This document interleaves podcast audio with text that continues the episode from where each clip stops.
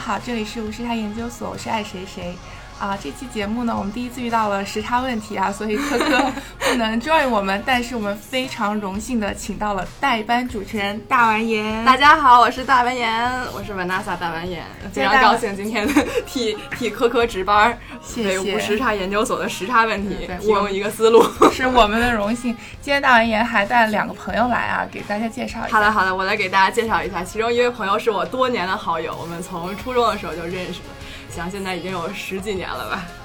就是时光荏苒，是我们的包大 人。 包大人做一下自我介绍，包大人姓张不姓 包，然后为什么叫包大人？因为比较正义。然后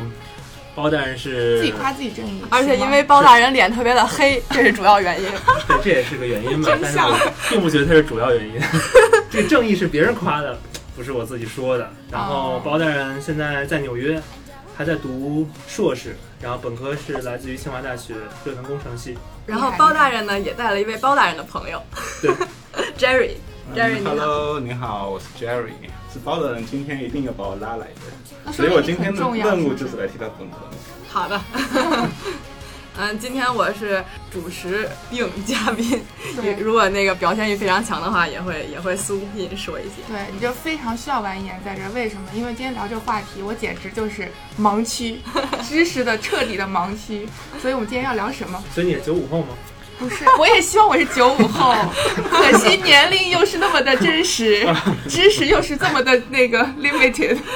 一看就是好学生，原来我们都是把它偷偷的藏在书桌里，然后对边上课边聊。嗯然后下课的时候，包大人就会打开他的那个什么，当时还是 M P 三，放起来那个金庸的 背景音乐，对对对， 然后在那儿唱，我当时印象非常深刻。然后被老师没收了好几本。所以咱们扣除今天的主题，就是今天要聊聊金庸啊，有点马后炮，但我觉得这之前有人说我们电台没蹭到热点聊，但后来我就想说，可是金庸这事儿，就说他有没有先世这件事情，不影响我们欣赏他作品嘛，嗯是吧？就对时隔半年或者更久以后，我们还是可以来聊聊他的作品。嗯，非常同意。那我们先大概呃介绍一下我们跟金庸的这个渊源 渊源吧。可以行，呃，包大人什么什么时候开始看金庸嗯的？我最早看金庸应该是二零零一年，看书还是电视不剧是？，第一部是电视剧《啊笑傲江湖》。哦，当时央视那版拍的，李亚鹏演的令狐冲，嗯啊啊，啊然后微子演的岳不群，啊，对，许许晴演，许晴。演的任盈盈嗯，对，对那版是印象比较深刻，那许晴是我老公的梦中情，是吗？ 就喜欢那一版的许晴。呃 Jerry 呢？嗯，我其实接触金庸可能比张呃包大人来的晚一点，啊，嗯，就是因为我是初中结束以后，因为我比较早就保送到高中去了。嗯嗯所以那年暑假特别有空，然后我就一口气看了好多金庸，嗯啊，所以金庸那个时候我大部分的小说都是在那时候就看完了。不错不错。你看的第一本是什么？我看第一本我记得是《射雕英雄传》，哦因为那个时候我在看电视，一边看电视一边看小说，嗯，有一点提前剧透的感觉啊，但 是对，我记 得真的嗯从没看小完呢对从小就就是电视上就是一直在播着金庸的电视剧，然后对就充满了怨念，因为当时我只不喜欢看， 不知道这个电视剧有什么好看的，大家在嗯在放。然后突然有一天，在我呃那个姥姥家的书柜上拿拿起来一本《倚天屠龙记》，然后嗯就从此入坑。 你先看《倚天》啊，对我先看《倚天》，什然么时候后呃是高中的时哦候看了《嗯倚天》，然后慢慢的才开始看其他的。那咱们初中认识的时候，那时候我天天在班里喊《倚天屠龙记》，那时候你看那就看电视剧，电视剧，对对，，但是我嗯感觉书和电视剧还是非常不一样的不一。样，对对，书其中里面有很多就是非常微妙的小细节对，电视是无法描述出来对的。而是你的看书的时候，可以尽情的想象，这人物其实是你想象出来的样子。嗯，所以它是一个更武侠的方面，还是说你觉得是人物塑造更有就是别的内容？因为我就完全没有这个概念。啊就作为一个武侠小说，它是以打斗，然后恩怨情仇为主呢，还是有？因为感觉听你说起来，它好像是有很多小的人物的情感的东西在里面。嗯，我觉得是都有。Jerry 觉得呢？ 对，我也觉得是这样。它因为嗯武侠小说，它作为小说，它也是文学一部分嘛。对因为我觉得它，如果它作为一个文学的话嗯，它在文本上面它能表达出更充分的东西。嗯，因为在电视剧上你看到的时候，其实你更容易被颜值所吸引，哎对 而 对对且而且它会电视剧，因为它要拍成一个画面，所以它要塞进去很多其他的信息，有的时候它嗯对不是在武侠小说本身当中的。嗯然后你会被那些信息所导引，所以说嗯就有的时候反好像得不到武侠小说的精髓。是不是嗯我觉得电视剧它也就是我这种观众，因为我唯一看过就是那个《神雕侠侣》，然后当时就觉得 啊小龙女就是美。哦，我没看过那版本，我看就的古是天乐的对对对对古对天乐对啊。最经典那版。对对对。那我们现在一般说起金庸，都说“飞雪连天射白鹿，笑书神侠倚碧鸳”，这是金庸金庸所有的小说，还有一部《越女剑》是吧？在越这见里面。对，那主要是这这十五部。那其实那大家也知道，这个金庸写小说的时候，并不是按照这个顺序，它其实早期、中期、晚期呢是其他的一个顺序，嗯先是《射雕》，《射雕》完了《神雕》，神雕《神雕雕》完完了了《倚倚天天》，嗯啊，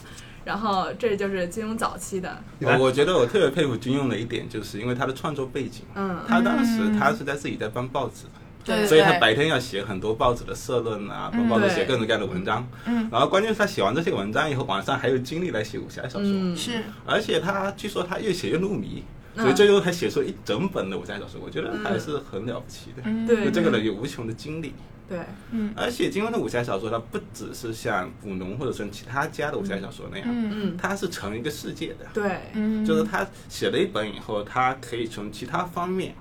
在这个世界的其他方面上写出其他的小说，嗯，让大家看到他所想到的各个其他的东西。对，嗯这个所以是，我觉得跟古龙啊，跟其他家的小说还不太一样，对对嗯对，这真就的不是。仅仅是江湖啊、杀手啊，对，整个它就是一个对一个世界。你比如说，从《射雕英雄传》的时候是郭靖和黄蓉，然后那个江南七侠，嗯然后呢孩子辈儿的杨康，嗯呃这就是到了杨康是平辈儿的，他孩子是杨过，杨过，然后郭襄、郭芙，对呃郭破鲁，呃郭破鲁就就就被一个挠掉了，嗯然后就到了《神雕侠侣》，嗯然后《神雕侠侣》之后意外传承下来的是《倚天屠龙记》，《倚天屠龙记》讨论的这个《倚天剑屠龙刀》就是呃黄蓉和郭靖他们铸造的，然后。哦，对啊然后《倚天屠龙记》有一个非常牛逼的人物是黄山黄山女子，啊嗯黄山女子大家对啊有相传，还没名字是吗？就只叫黄山。 对她是在一个无法解的局的时候，就是上一次围攻那个三个长老，对，对然后黄黄山女都子是出现了，对呀、嗯但是站着张讲，但是张无忌跟周芷若嗯对，打到最后，因为不能分解，你知道张无忌这个人嘛，他就是看到自己心爱的女子是不能下手的，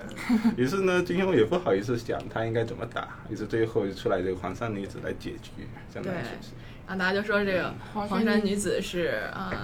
杨过和小龙女的后裔，哦因为他们不是《神雕侠侣》绝迹江湖了嘛，哦就就是对啊在江湖中就再也没有消息了。啊，只有他们的传说。对，然后导致这个郭襄一直喜欢杨过嘛，嗯在之后的多少年，就是寻遍百川大山嗯去寻、寻找杨过，嗯然后最后成立了这个峨眉派。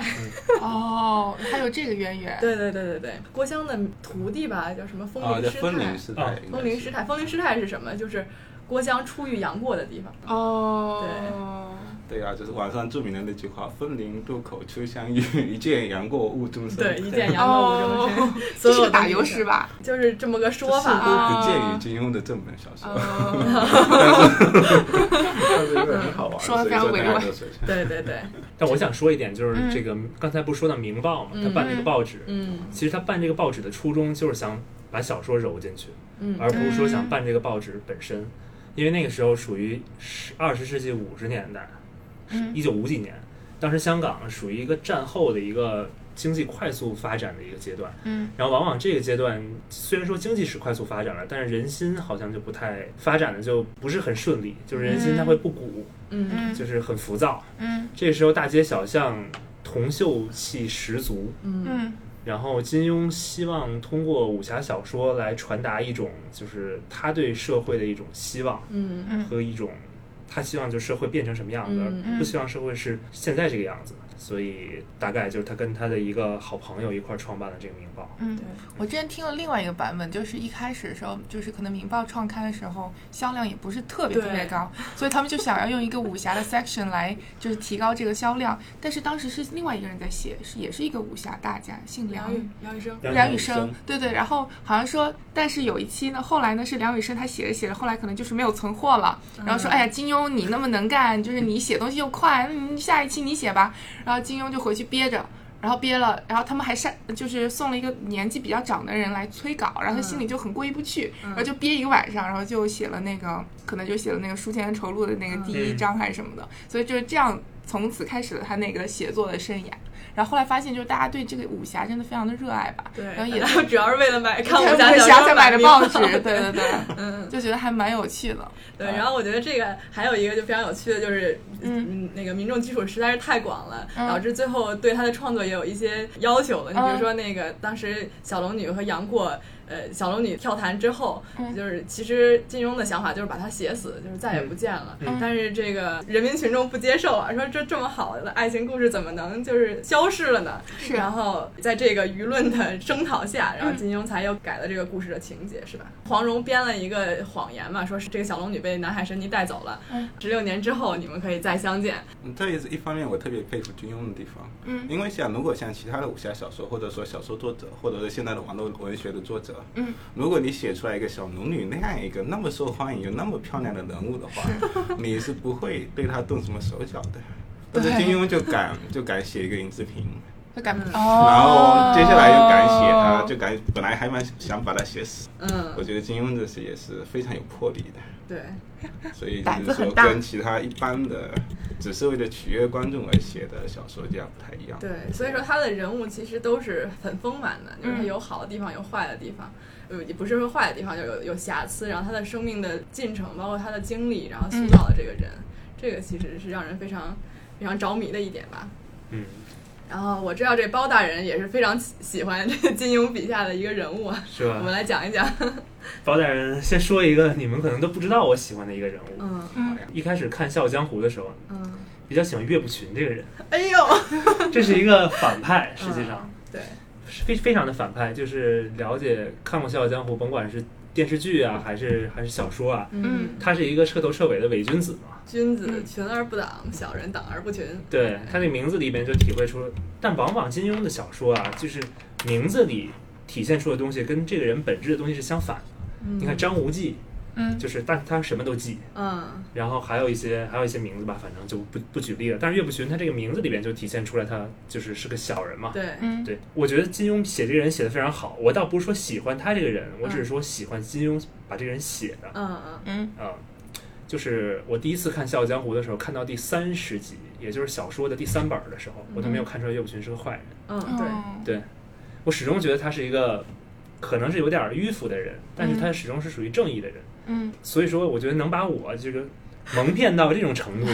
说明他写的确实很好，嗯那到他最后转折成坏人的过渡，你觉得合理吗？我觉得很合理。嗯他最后从什么时候开始转坏人？就从嗯五岳并派的时候，他说的话就开始不对劲儿了。嗯就是五岳并派之前，书里是没有任何描述的，对岳不群就是他自宫练剑啊，嗯包括嗯怎样怎样怎样。但电视剧里是有描述的啊，咱就不说电视剧，就先说小说。小说到并派夺剑这一回，嗯他始终是个君子，但这一回突然转变，就是他把左永禅给打瞎了，转的就非常非常的厉害。对，这个这《笑傲江湖》实际上是一个政治童话的，就是真金庸所有书基本上都是有一个时代背景的。嗯有有历史人物会出现啊什么对，但是这是唯一一个就是算是架空了的一个故事。嗯，那他其实想讲的就是这个就是人呐、政治之间的这这些东西。他这个《笑傲江湖》创作的时间是中国文革的时的时间。嗯所以有人说，这个《笑傲江湖》里边的这些所谓的嗯各掌门啊，嗯对代表了中国的一些当时的政治人物。是，的，是的。哦对啊那东方不败而为且什么叫当时东方呢？对就是东方红嘛。是，嗯哦对，嗯而且当时提的那个口号“千秋万载一统江湖”嘛，对对，嗯也被认为跟个人崇拜是有都是有联关系系的。的。还有它里面的名字，比如说任盈盈，当时说是说市场经济的冲击之下，对社会这些造成影响嘛。嗯那任盈盈，你当时出现一开始出现的时候，这人物是个老太太，嗯在那个什么山庄是吧？嗯然后之后才发现是个妙龄少女。实际上人，人盈人本来就是两个人嘛，人那个字对，就是人人盈盈，这是什么？是市场经济。市场经济可哦它就是可以是各种各样的形态的嗯出现，它其实说的是这么个事儿。哇啊当然有有这个说法啊。当然，我个人是不太赞同把金庸这样解读的。嗯就是我听过一个笑话，嗯这也不确定是不是真的。嗯就是金庸的《射雕英雄传》曾经长期在台湾地区是禁的，嗯为什么呢？就是因为“射雕”这两个字，因为毛泽东写过哦什么什么社信大陵雕春啊对雪，指十万公射大雕对。于是他们就觉得《射雕英雄传》就是指毛泽东是英雄，哦，所以就因为这个原因禁了非常久。嗯，我好像也听过类对好似像的，是是对，嗯这我认为就是对武侠小说一种过分的解读。嗯，也也也对。但是有一点可以肯定，就是这些东西对我们当时吧，就是当时非常的深入人心。嗯就当时那个金英就讲，当时那个台湾讨论的时候，就经常有人说说就互相就就是吵起来了嘛，嗯然后互相就攻击，就是你是岳不群，呃你是哦左冷禅，对对对，对对对对 对，说就直接把他这个人物就用到了这现实生活中，所以是其实作为一个作者。来讲肯定是非常的开心的，非常荣幸的，就是是看到是自己的塑造的人物这么深入人心，变成了一个这个文化符号，对吧？嗯，因为很多人就评价一个作家，就是说可能中文作中文写作里面就是有名的，或者说对后世影响的人很多，嗯但是可能最最最受欢迎的肯定是金庸，对因为他是在就是全世界所有的华侨，可能就是你怎么说思乡的时候，可能掏出一大本中金文庸，文化圈的，对，再来讲《笑傲江湖》啊，嗯我觉得《笑傲江湖》它作为一个政治童话，我觉得它不仅仅是一个政治童话，而且还应该还说是一个很高明的政治童话。嗯，因为一般说来，大家很容易想到，哎，如果正派的都应该是好人，邪派的都应该是坏人。嗯嗯但是你看这《笑傲江湖》里面，正派高手也有坏人，嗯嗯，岳不群就是一个虚伪的 君子，左冷禅就是一个野心家，对吧？嗯对对，然后你想在邪派的高手，像人我行的东方不败，东方不败就就是把它描写成了一个心理变态，嗯对，嗯但人我行就是一个野心无法控制的一个这样一个人，嗯我觉得很有意思的。你你联想到，像表面上正派的人物，但其实很虚伪；嗯，表面上邪派的人物，他也有一些问题，像野心无法控制。嗯对这个我觉得在现实的政治格局中也是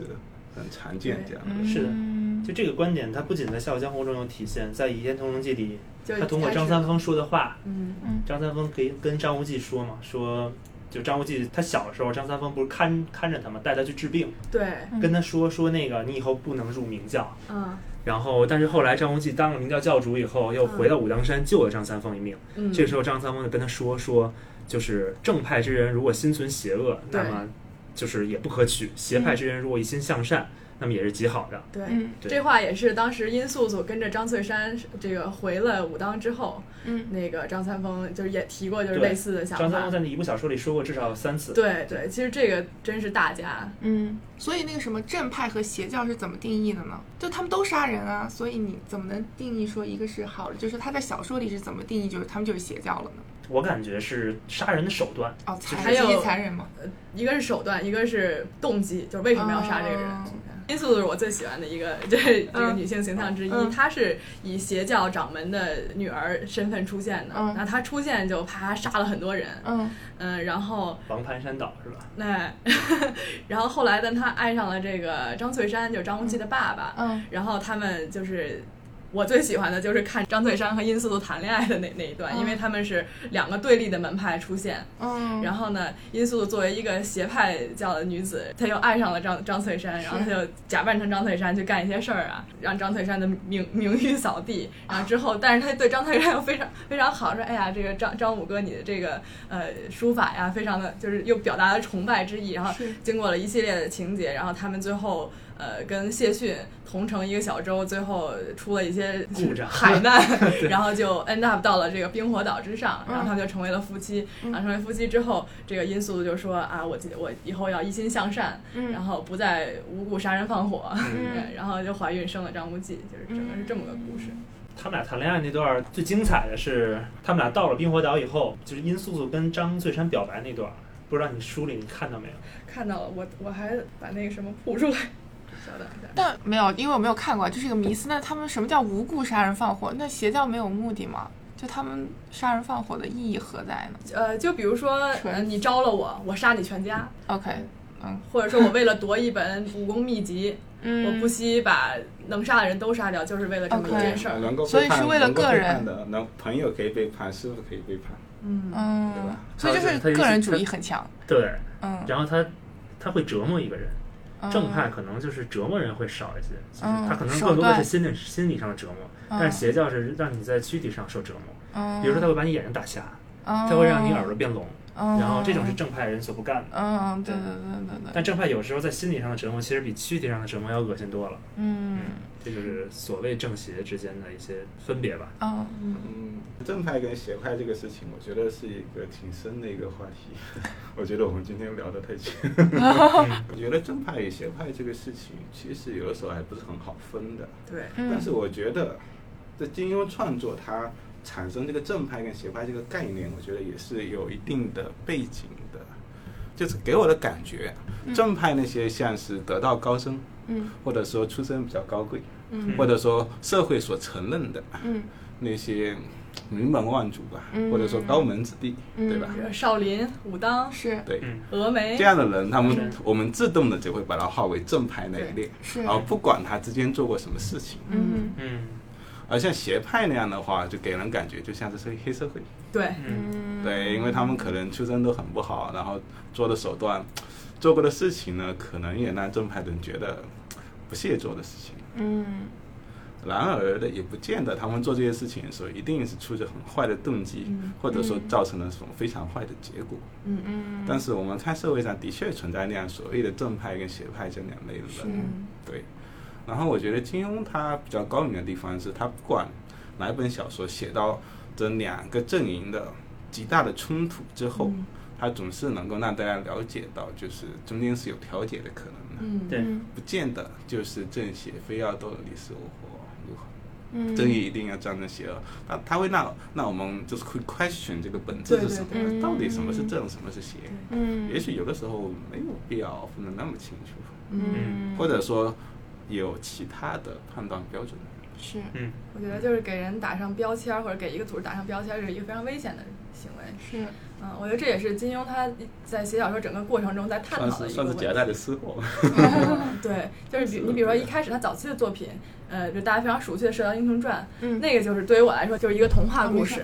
因为为什么它东邪西毒南帝北丐，这好坏只有贴在表贴在你的脸上，是是吧？而且他们就是非常单纯的坏人，这里没有邪教，但是有坏人。嗯欧阳锋就是坏人，嗯那他自己就很很很 proud，我就是一个坏人。里面其他人也都知道说这就是吸毒，嗯所以说大家很喜欢他，就是坦坦荡荡，嗯是吧？我就是坏人，我就是做坏事儿了，嗯我就是喜欢滥杀无辜。是那这个是一开始，所以他他当时在那本小说里想探讨的就是家国大义嘛，嗯侠之大者，为国为民。嗯但是到呃我们刚才说这个顺序是吧？射雕、神雕、倚天，到倚天他已经开始讨论这个正不正、邪不邪，嗯是吧？邪派行政事，正正派心存邪念，就已经开始讨论这个问题了。是那到最后，在在在后期，《天龙八部》就已经是在后期了嘛？对嗯在后期就可能正邪这个问题都不用讨论了，讨论的就是《天龙八部》说的是什么，就无人不冤，无情不孽，就是每个人都有他自己身上的孽缘，他都无法达到他自己想要的东西。你比如说。是吧？虚竹就想当个小和尚，嗯但就是当不了小和尚对，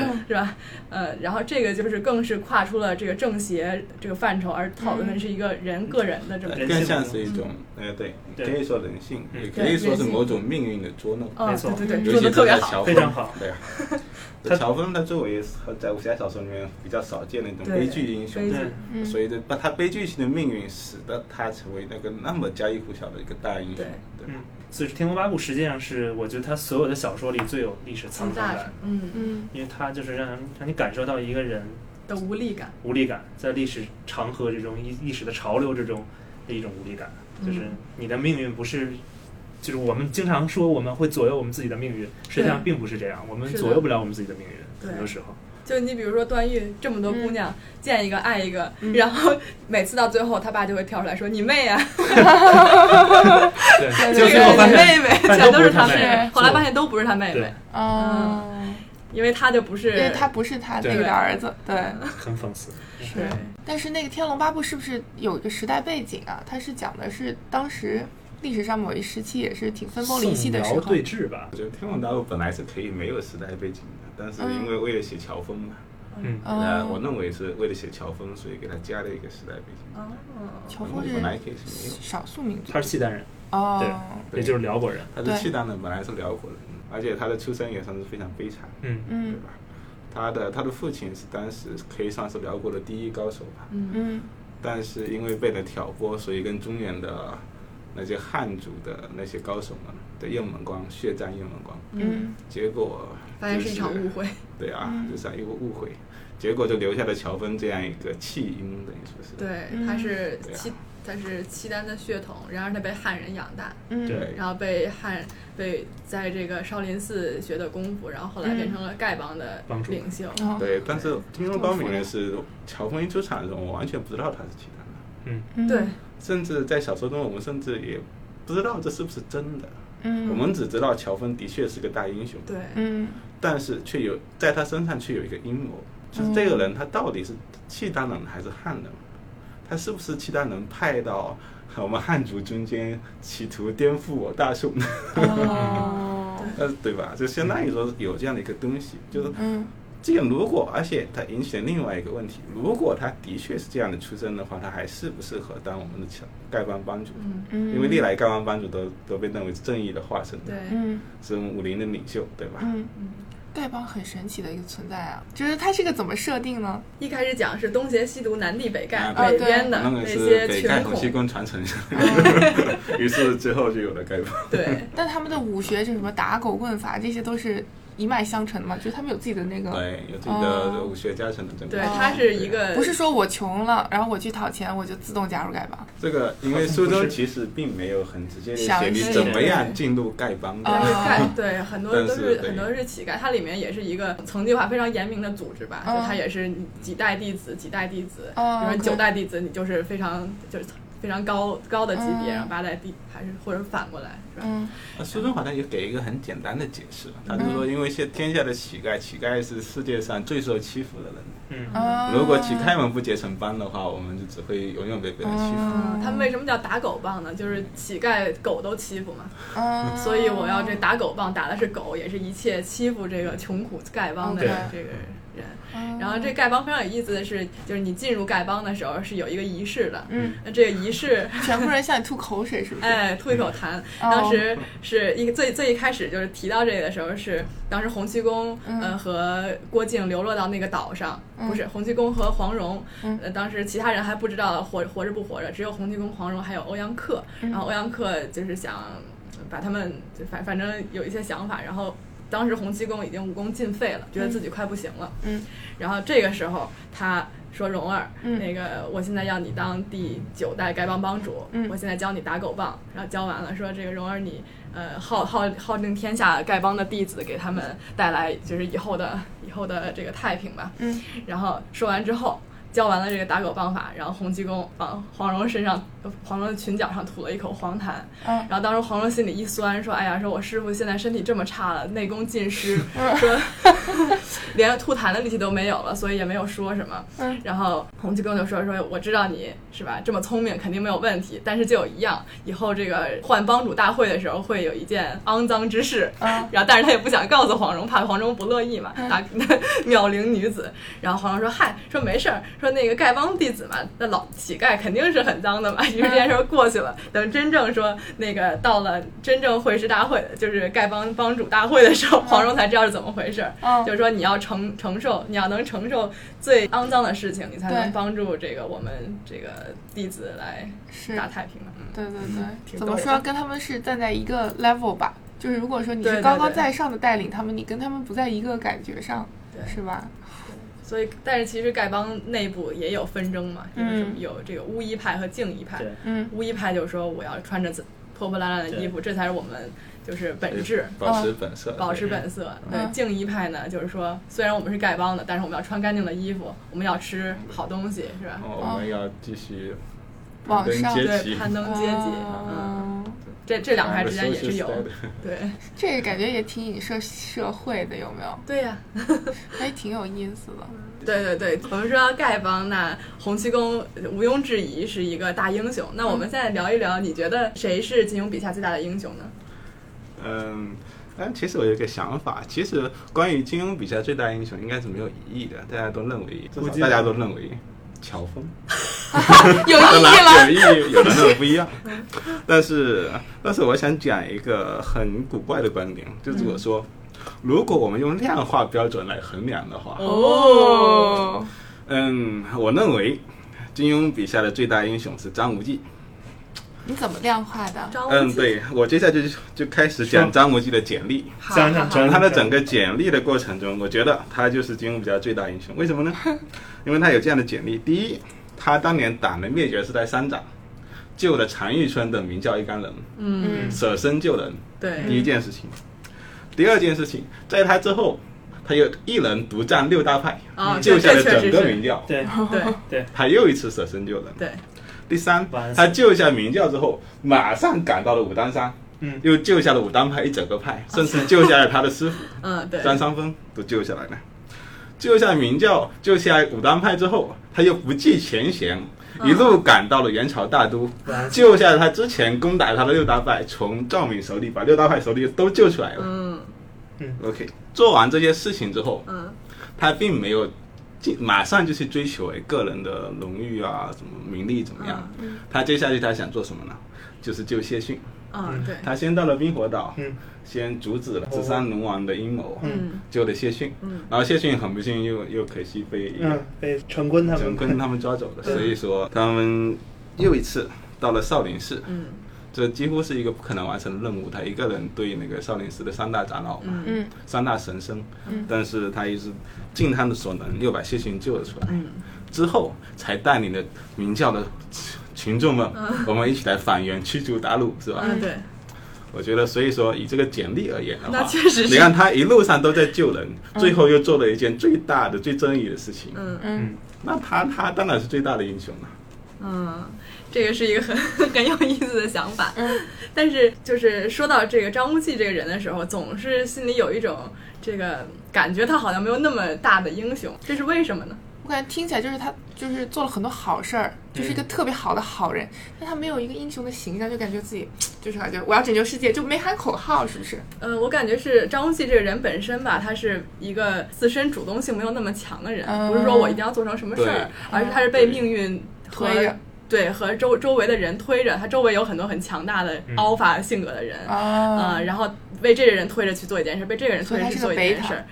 实际上，这个人他本身是一个非常善良的人，这个我们嗯都同意。他其实最适合做的是什么？包括金庸自己也说，他最适合做的是医生。就是他一开始在很小的时候，在蝴蝶谷里嗯跟着胡青牛学医的时候，嗯当时还是个小朋友，然后救了很多什么，包括常遇春呀、嗯一一一系列的人。那个时候，他其实是他的天天性最大的得到发挥的一个时候。嗯呃，后来的那一切系列只是阴差阳错，他有了这些呃实力，然后有了机缘，然后做了这一系列的事儿。包大人怎么觉得？我觉得张无忌，我承认他是个英雄，但是，嗯，我更想说的是，他身上代表的是一种天真的正义。嗯就是张无忌他有一种功夫，他练了一种功夫叫乾坤大挪移，嗯这你们都知道，明教的看家本领。嗯这个会乾坤大挪移只有三个人，嗯一个是前教主杨顶天，嗯他那个杨就不是我们姓杨那个木的木字旁那个杨，嗯直接是就是阳气的那个杨，嗯杨顶天、嗯这个名字很霸气啊。嗯还有一个是杨逍，杨逍乾坤大挪移练到了二级，嗯杨顶天是练到五级，张无忌练到了满级。嗯就这个功夫，乾坤大挪移是个什么东西？你从这个名字里能看，乾坤这两个是易经的两个卦象。嗯乾坤大挪移，它把乾乾卦和坤卦挪到里边了，它更像是一种道家的这种柔和之术。嗯能学乾坤大挪移的人，这里边只有三个人。刚才我讲了，这三个人名字里都有阳，张无忌没有阳，但是他实际上是比他们俩更有更更具备纯阳之体。嗯所以说金庸实际上想说的，我觉得是他是这个意思，就是你可以用阴柔的办法来处理世事，但是前提条件是你必须是一个阳刚的人，就是你必须是一个有正义感的人，而且是一个善良、淳朴、单纯、真实的人，这样你才有资格去使用。就是所谓的阴柔之术，否则的话你就容易误入歧途了。张无忌他本身练乾坤大挪移之前，他学了一种九阳神功。嗯九阳神功是至阳至刚的东西嗯，比如说你你怀有邪恶的思想，或者说你有哪怕一丝一丝的邪念，你是学不成这个功的嗯。这必须是童子之身才能学的功。九阳神功起码当时是啊，嗯是吧？反正他是童子，他是当时不张是在三丰山也是，对对张三丰也是，他当时不是在那山洞里吗？有诸多研究金庸的名家考证，似乎是这么回事。对，具体的证据我有点忘记了，而且但这是就处处在书中可见。金庸他对这个童子这个功还是还是有一定说法。当时那个周伯通，嗯，就一直他不是由于这个教英姑这个点学之道，点学之道本来应该是男传男女传女的，没有说这种陌生男女互相教点学 的，是他教点学，然后教教出事儿了嘛，就哦跟英姑就是是吧， 这个生了生了孩子生了个小孩儿，啊然后 之后他就一直在说这件事，因为他不是童子之身，所以很多很这个像他师傅王重阳能练的这个功夫，他就练不了，因为那些功夫需要这个童子之身嘛。嗯嗯就刚才包大人说的这个天性的澄净，然后内心的澄澈的这种，金庸嗯是一直非常呃褒奖的吧？就比如说在那个《射雕英雄传》里，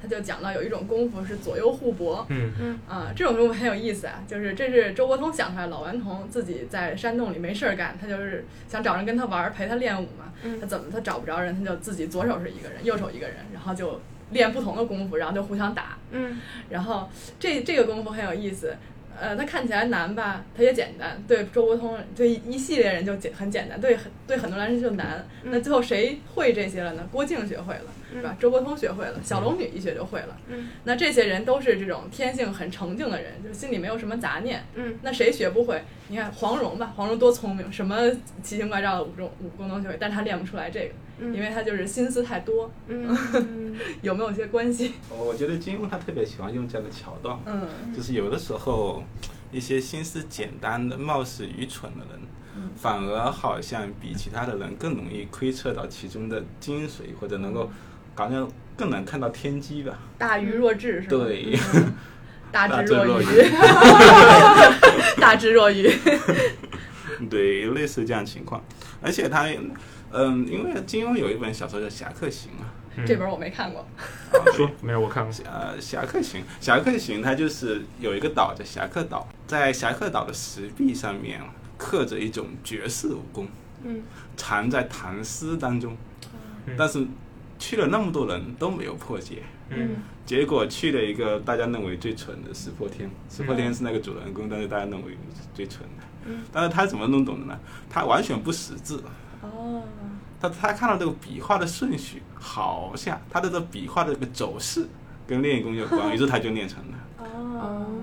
所以金庸在这点上可能也是类似于说讽刺，就是说有的时候懂得太多也不是好事， 嗯，就跟那个虚竹下棋出名好像反也被差出不多名误吧。嗯对啊，比方说他杨康这个人物设定，我觉得也有这种一种与之相似吧。嗯他出名反被出名误，嗯结果反而不能像郭靖那样始终如一，对，嗯最终也没有好下场。看虚竹下棋也是嗯那么多 对，这也顶很著尖，名。对 吧？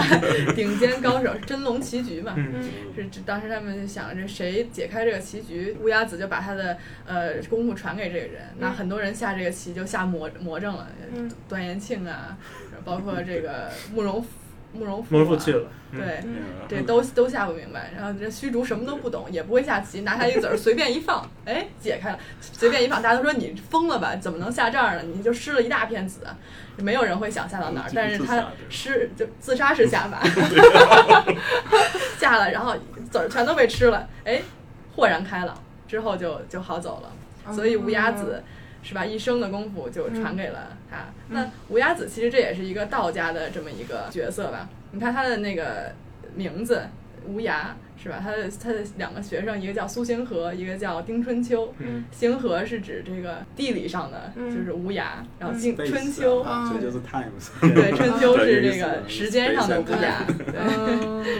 然后最后传给虚竹， 所以说其实那个金庸小说是不是创作了很多的名字，然后对后面的很多就是都有影响，感觉它名字都特别有意思。对，嗯，这个你对，们他准备的了吗？嗯名字是确实是有意思，名字起的，他名字刚才我说了一点，就是他名字很多是反着起的，说你无忌嘛，结果你什么都记，你也可以说东方不败呢，东方不败起了一个多么洋气的名字，嗯结果是个伪 娘，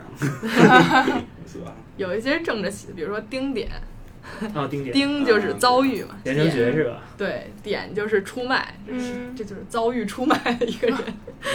所以他的人物出场的时候就已经奠定了他的命运，是吗？对啊，他他的那个爱的林双华嘛，那也是很有意思的。嗯林双华就是在他是林凌霜林谁花，？他的女儿是吧？对呃，林林什么的女儿？林退思林，林退对对，林退思也是典型的反着起的名字。嗯他退思叫做你退一步思考，嗯，嗯然后林退思是一个从来为不退了利益对，嗯什么人都可以牺牲的，嗯，他就不会退思。包括他的那个设定，嗯就不不仅仅是名字啊，也是跟就是呃中华文化就颇有渊源的。嗯你比如说这个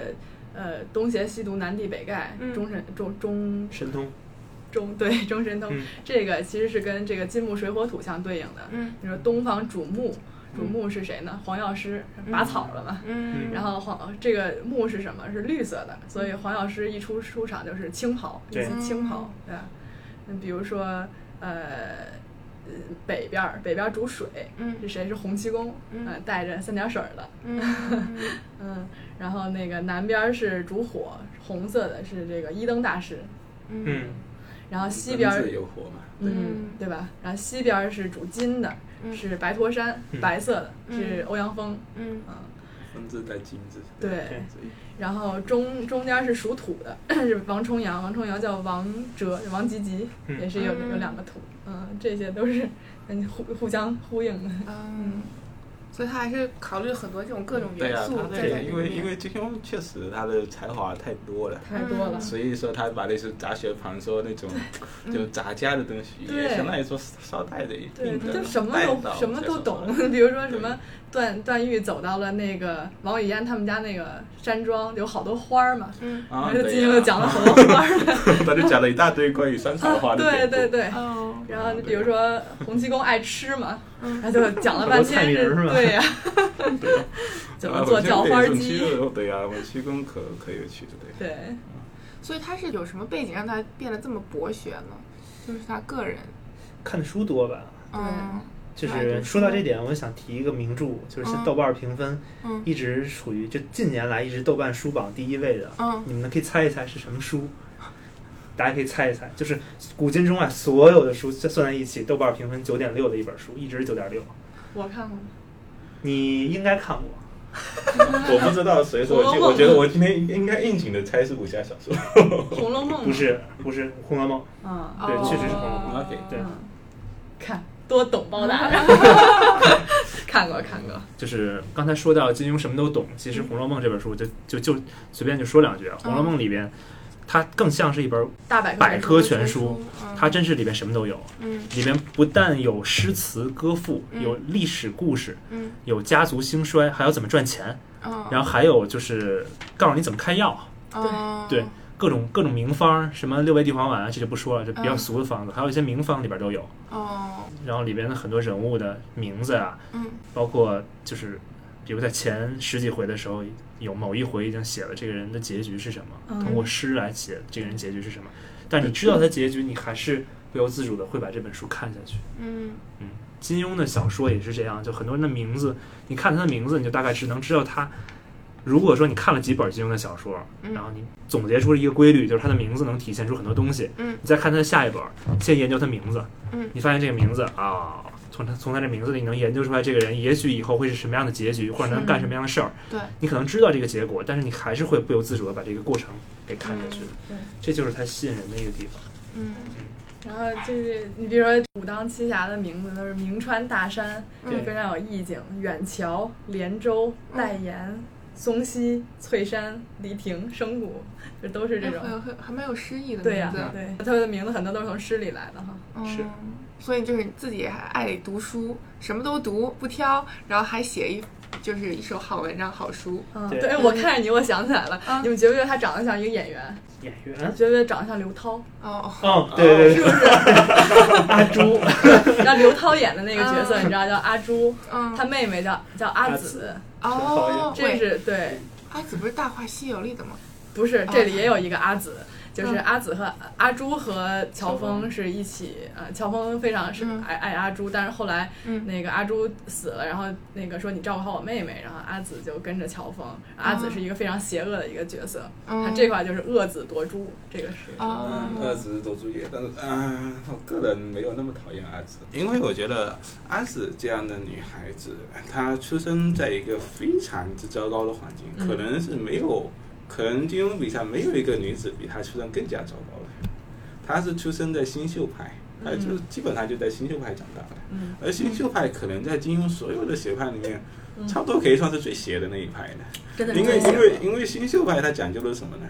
因为新秀派它这个派里面讲究的就是我吃你，你吃我，嗯哦，而且是真正的叫做你吃我，什么意思呢？就是讲究把对方的武功完全化掉。嗯嗯因为他们讲究的化功大法，什么呢？嗯就是就是我抢夺你的武功，嗯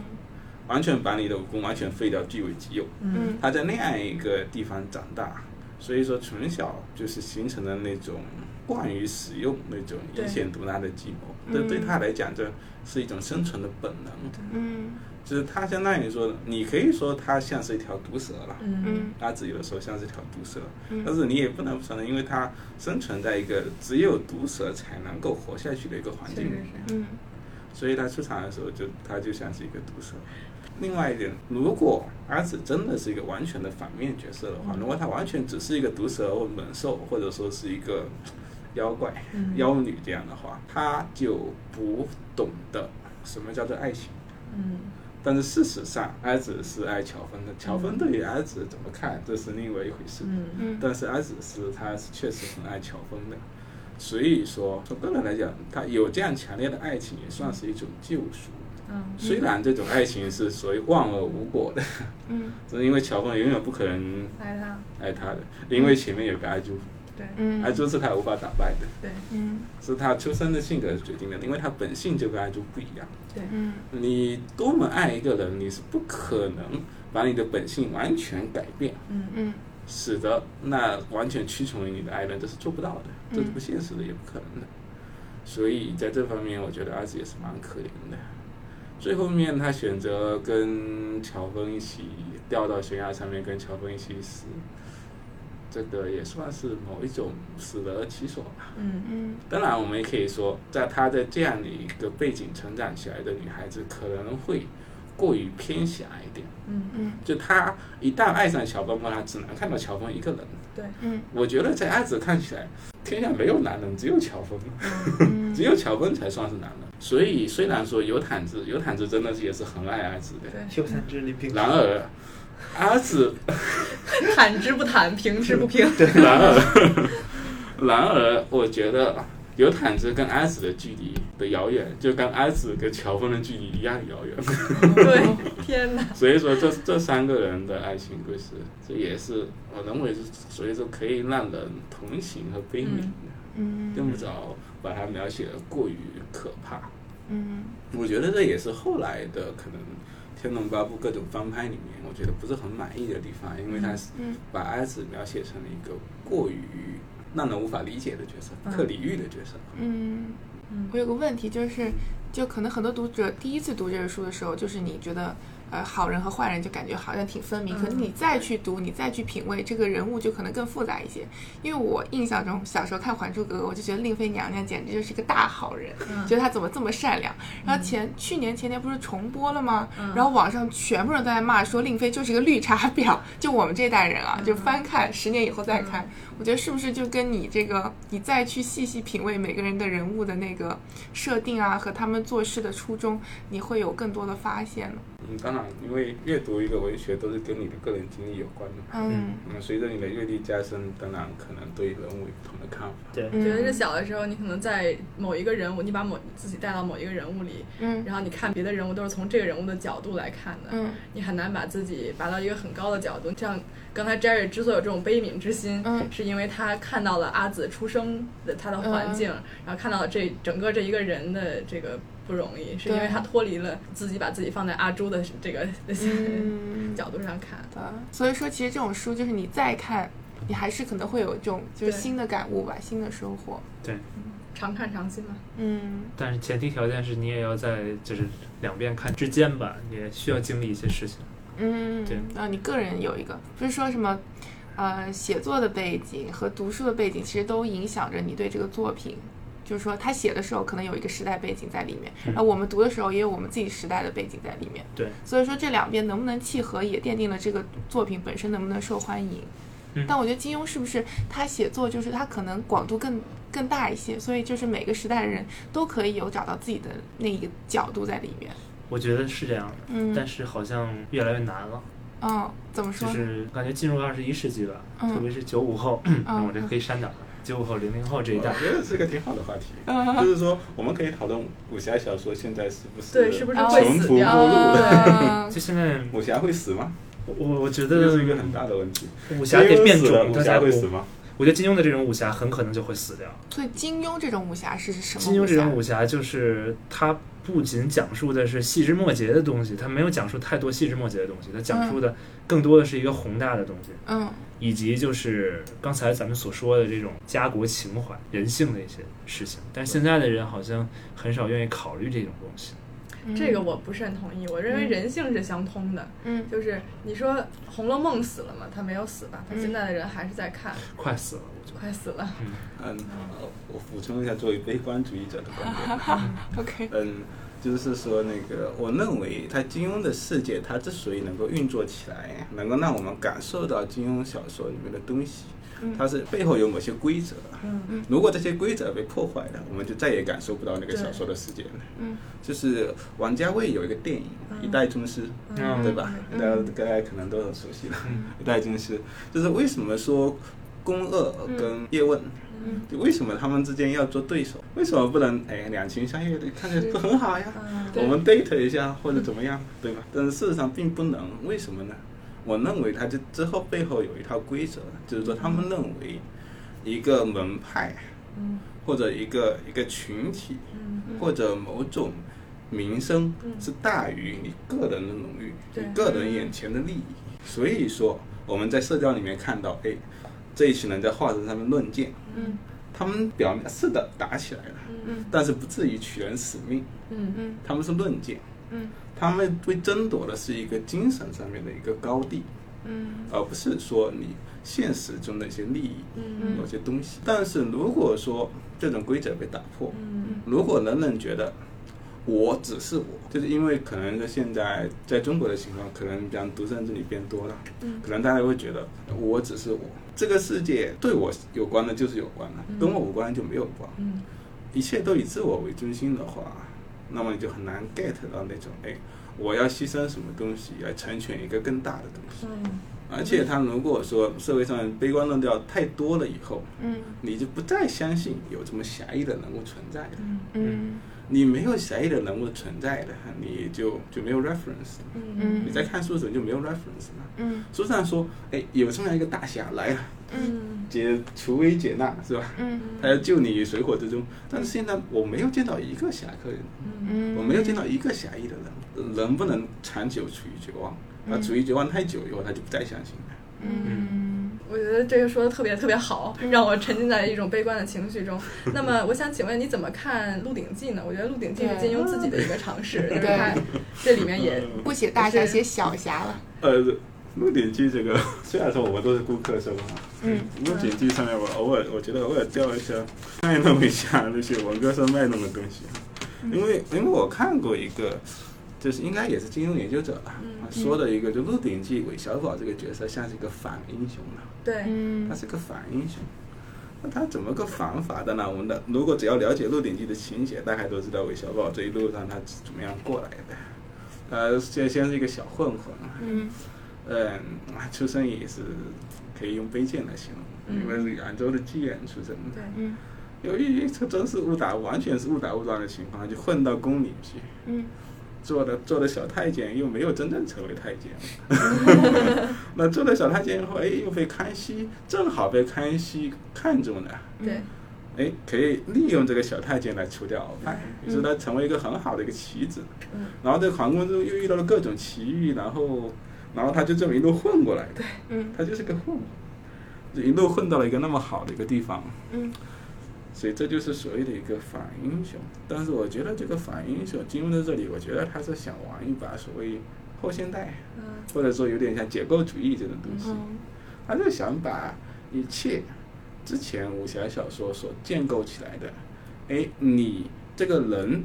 如果为了正义，你就要做什么事情；嗯如果你非正义嗯，你就要做另外一些事情。嗯这就像有，就像就像有个 code 嗯的，是有一个行为准则的。嗯我认为金庸是想把这一切都得打破掉，嗯就像以前金庸在之前的武侠小说那写爱情那都是很专一的呀，对，对呀。但是到了韦小宝，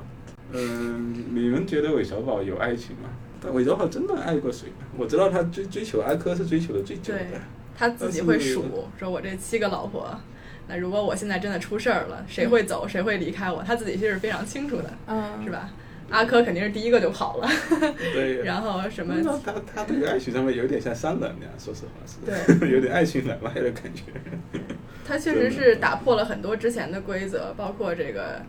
刚才 Jerry 讲的，还比如说包括武侠的规则，原来都是说是吧，那练内力、内功，嗯然后招式，这里没有了，来把枪，一切都白玩了。对当时出出现了枪嘛，嗯对啊这个也是大。但是我认为，之所以大家还是喜欢这个《鹿鼎记》的，还是有一定，就是它还是有一定招人喜欢的地方，比如说他对朋友，我觉得，我觉得金庸，我觉得他在《鹿鼎记》里面，我觉得他就是相对来说换一个角度，嗯因为像之前的那些英雄，就应该是特别入世的，嗯他们都是想哎要融入这个社会，嗯然后我要在社会里面，我要成为这个社会体系当中的一份子，要发挥我最大的作用、最大的功能。嗯但是我觉得韦小宝他完全没有这个概念，嗯他就是游戏人生，嗯他就是一个玩世不恭的人物，嗯，嗯他就是来玩的。嗯但是有这有有一点像是所谓后现代的东嗯 西，所以说每一次一讲起韦小宝，我就想起周星驰。啊、这只这只是我个人的一个观韦点，就小是宝我觉得他在周星驰的作品当中传递的那种精神内核，跟我觉得跟韦小宝是一致的。周星驰好像确实也演过韦小宝，对，他也演过韦小宝，韦小宝的 comfort zone，、嗯一个是妓院，妓院的死，妓院打赌赌牌，姑娘这一盘太懂了。还有一个是什么十八摸，最喜欢的音乐就是十八摸。十八摸是什么？就是他是一个没有品味的人，他对这个从来没有从来没有想把小韦小宝写成多么有品味的人，哦跟他之前的那低俗些的之歌前曲的那嘛些就完是全不一样。这个妓院里讲的，对。但是其实里面我我非常感动的这个《鹿鼎记》里的是两个，一个是就是韦小宝和康熙之间的这个友情啊，嗯不管包包括一开始非常单纯，后来慢慢的康熙有了权利，然后嗯韦小宝变成了，但是他们还是有一定的友情存在，那个描写的非常感人。嗯还有一个就是韦小宝和韦春花，韦春花是他妈， 是是一个妓女啊，嗯有我就记得有一次，就是韦小宝当时混迹的非常好，然后赚了好多钱，嗯几十万大洋，几几万大洋，然后回去说我要给我娘开一个新妓院，因为他没有什么 投资，就从小在妓院长大的，有了钱就就盖妓院嘛。嗯然后回去就说说娘，我儿子有钱了，嗯说然后他给你这这个他妈以为他偷了这几百刀几几百几百银两什么的呃小钱，他特别高兴说哎呀我儿子就是就是孝顺就是有能耐的，他说这么棒，然后说那个娘我要给你盖一个妓院，我有几万大洋还是几十万大洋，他妈一下就他小子。你这是干什么的？啪啪打了两个两两个嘴巴，说你不能这样，会把官府招来的，说你这个会引祸上身的。然后我觉得就这这一系列把这个韦春花这个母爱和这个她的那种有局限的母爱描写的特别的生动，就是我。你你给我偷点小钱，哎呀，你这孩子真孝顺。对我爱你。你偷大钱那不行，咱们会别惹祸上身。 我这个我当时看了，我觉得哎呀，太太棒了。 The struggles I'm facing, the chances I'm taking, sometimes might knock me down, but no, I'm not breaking. I may not know it, but these are the moments that I'm gonna remember most. Yeah, just gotta keep going, and I, I gotta be strong. Just keep on pushing on. Cause there's always gonna be another mountain. I'm always gonna wanna make it move. Always gonna be an uphill battle. Sometimes I'm gonna have to lose. Ain't about how fast I get there. Ain't about what's waiting on the other